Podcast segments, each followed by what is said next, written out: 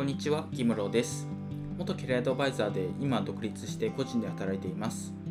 今回はね、みんな副業を始めるのを難しく考えすぎですというテーマで話していければなと思ってます。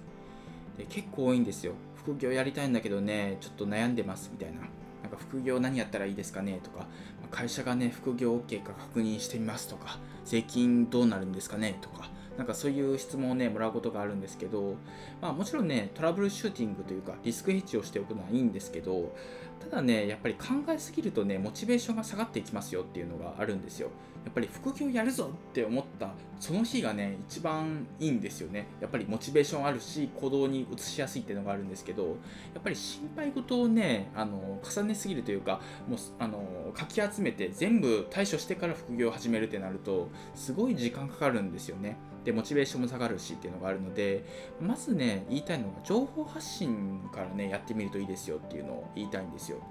例えば SNS とか、ブログとか、あと音声配信とか YouTube とか何でもいいんですけどまずね情報発信をしてみるとね学べることがあるので一回ねやってみるといいですよ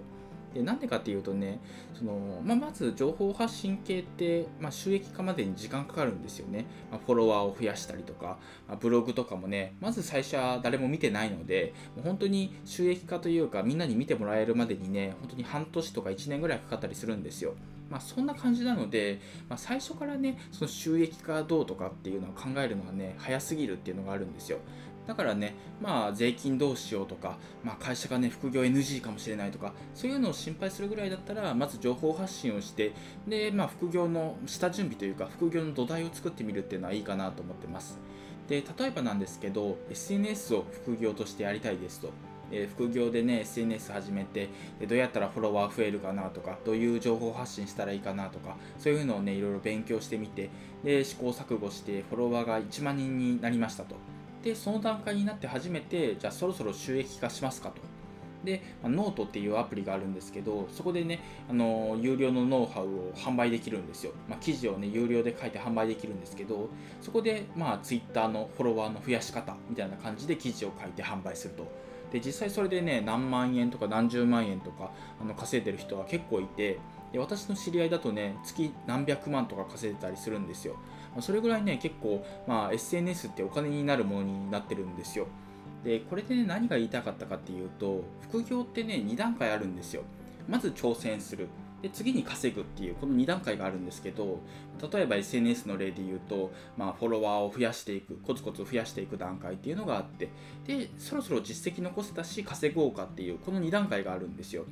あとはそのブログとかでもね、まず記事を書くっていう段階と、で、Google で検索上位で表示されるようになってきた。じゃあ稼ごうかっていう、この2段階があって、その最初のね、そのコツコツ始めていく段階っていうのでは、そんなに会社のことを意識しなくてよくって、まあ、稼げる段階になってから初めて税金どうなるんだろうとか、あの副業 OK だったっけ？みたいな、なんかそういうのをね、確認してみるのがいいのかなと思っていて、で、まあ、実際ね、その稼ぐ段階に行くまでに挫折してしまうのが多いのも特徴だったりはするので、まあ、実際それでね、あのなんだろう、その稼げなかったらね、母山用じゃないですか。取り越し苦労というか、まあだから稼げるようになってからね、いろいろ心配すればいいのかなと思ってます。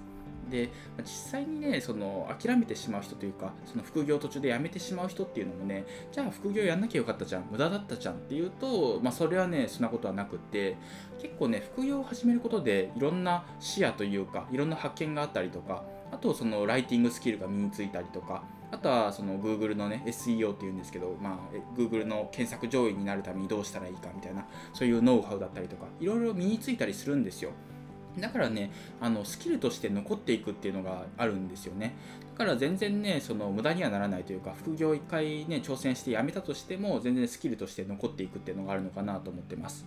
でやっぱりねその副業をやることで視野が広がるって言ったんですけどあの副業でね例えば Twitter とかで勉強したりとかしていくうちにあこういう副業もあるんだとか、まあ、こういう感じでね稼ぐ方法があるんだっていうのもねいろいろ知れたりもするんですよだからね、そういうので、まあ、視野が広がって出会いが増えてっていうところもあったりするので、まあ、副業をやってみるのはね、すごい有益なのかなと思ってます。なのでね、まだ副業に挑戦してない人はね、いろいろ始めてみてください。というわけで今回は以上なんですが、今回はみんな副業を始めるのを難しく考えすぎですというテーマで話してきました。やっぱりね、副業をね、いろいろ、まあ、始める前に悩むよりは、始めてから悩むのがいいのかなと思ってます。で基本的にね、副業ってリスクが少ないものが多いので、まあ、始めてみてね、ダメだったらやめればいいっていう、そういう感じでね、いろいろ挑戦してみてください。で、副業園芸帳っていうブログをやっていて、そっちでもね、いろいろ情報発信をしているので、興味がある人はね、そっちも合わせて読んでみてください。というわけで今回は以上です。ありがとうございました。